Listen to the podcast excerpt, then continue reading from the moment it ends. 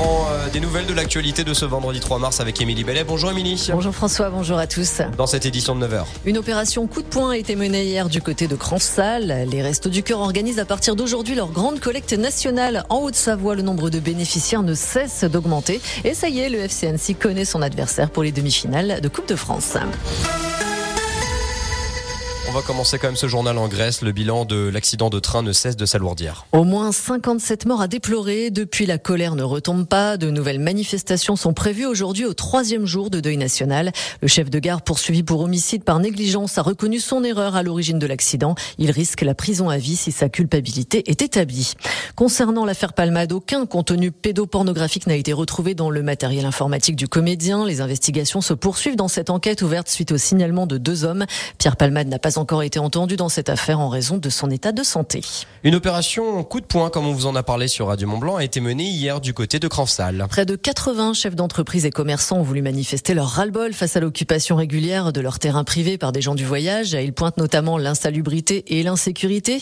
Plusieurs carrefours stratégiques ont donc été bloqués route de Taninge. Alors que 80 caravanes étaient toujours stationnées la veille sur la zone commerciale, une quinzaine a levé le camp dans la nuit précédant le mouvement. Les commerçants promettent d'ores et déjà d'autres actions. À votre bon cœur, tout ce week-end, les Restos du Cœur organisent leur grande collecte nationale. Dès aujourd'hui jusqu'à dimanche, les bénévoles seront présents dans les supermarchés pour récupérer vos dons de nourriture et de produits d'hygiène et pour bébés. Et cette année, chaque denrée, même la plus modeste, est la bienvenue. En Haute-Savoie, le nombre de bénéficiaires a augmenté de 25% depuis novembre, une croissance encore plus importante du côté des étudiants. Martine Lénon est responsable de la distribution à l'IUT d'Annecy. Toutes les semaines, elle enregistre cinq nouvelles inscriptions. J'ai fini à 26 étudiants euh, en juillet 2022. Il y en a 19 début septembre. Et là, je suis à 88. À moi, ça me fait souci. Hein. Donc c'est énorme, quoi. Et quand j'ai vu le monde hier soir, j'ai dit, mais la salle va pas suffire. Hein. Et, enfin, la responsable de la communication à l'UIT m'a dit qu'on trouvera une solution pour avoir un, un local plus grand, quoi. En fait, je pense que ceux qui sont déjà venus expliquent comment ça se passe et du coup, ça encourage les autres à quand même venir.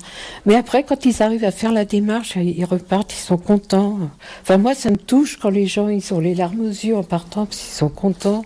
Je sais pourquoi je fais ça, en fait. Les bénévoles des Restos du Cœur attendent vos dons jusqu'à dimanche dans les supermarchés de la région. Depuis ce mercredi soir, on a du mal à descendre de notre nuage. Le voile est levé. On connaît ça y est les affiches des demi-finales de la Coupe de France de football. Le tirage au sort a eu lieu hier soir. Le FC Annecy, tombeur héroïque des Marseillais, accueillera Toulouse au Parc des Sports. Les Hauts-Savoyards arriveront-ils à créer une nouvelle fois l'exploit en se qualifiant pour la finale?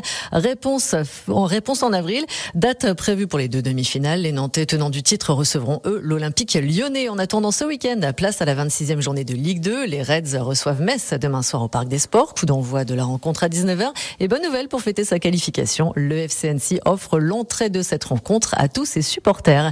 Et en tennis, le numéro 1 mondial Novak Djokovic s'est qualifié pour le dernier carré du tournoi ATP de Dubaï où il va affronter aujourd'hui le russe Daniil Medvedev. Merci beaucoup Émilie Bellet. Toute l'actualité qui vous concerne directement celle de vos pays de Savoie en article sur radiomontblanc.fr et sur notre appli.